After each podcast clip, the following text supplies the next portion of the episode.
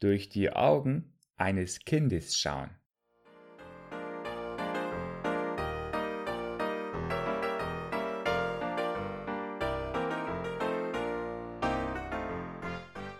Wenn ich einen Haufen Löwenzahn sehe, ist es für mich eine Menge Unkraut, das meinen Garten überwuchert.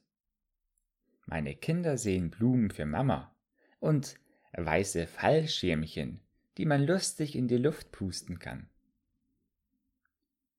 Wenn ich einen alten Landstreicher sehe, der mich anlächelt, dann ist es für mich eine übelriechende, schmutzige Person, die wahrscheinlich Geld von mir will weshalb ich gleich in eine andere Richtung schaue. Meine Kinder sehen jemand, der sie anlächelt und lächeln zurück.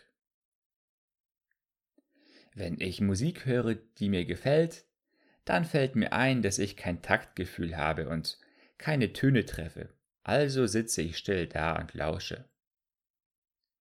Meine Kinder fühlen den Rhythmus und singen mit. Sie singen die Worte, wenn Sie sie nicht, nicht verstehen oder kennen, denken Sie sich Ihre eigenen aus. Wenn ich heftigen Wind auf meinem Gesicht spüre, schütze ich mich, mich dagegen. Ich denke daran, dass der Wind meine Frisur durcheinander bringt und mich beim Vorwärtskommen behindert.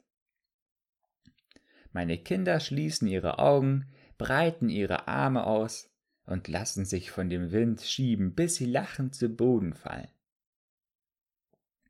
Wenn ich bete, sage ich Herr und Allmächtiger und gib mir dies und schenke mir das. Meine Kinder sagen, Hallo Gott, das war ein schöner Tag heute, ich habe so viel Spaß gehabt. Wenn ich eine Matschgrube sehe, gehe ich um sie herum.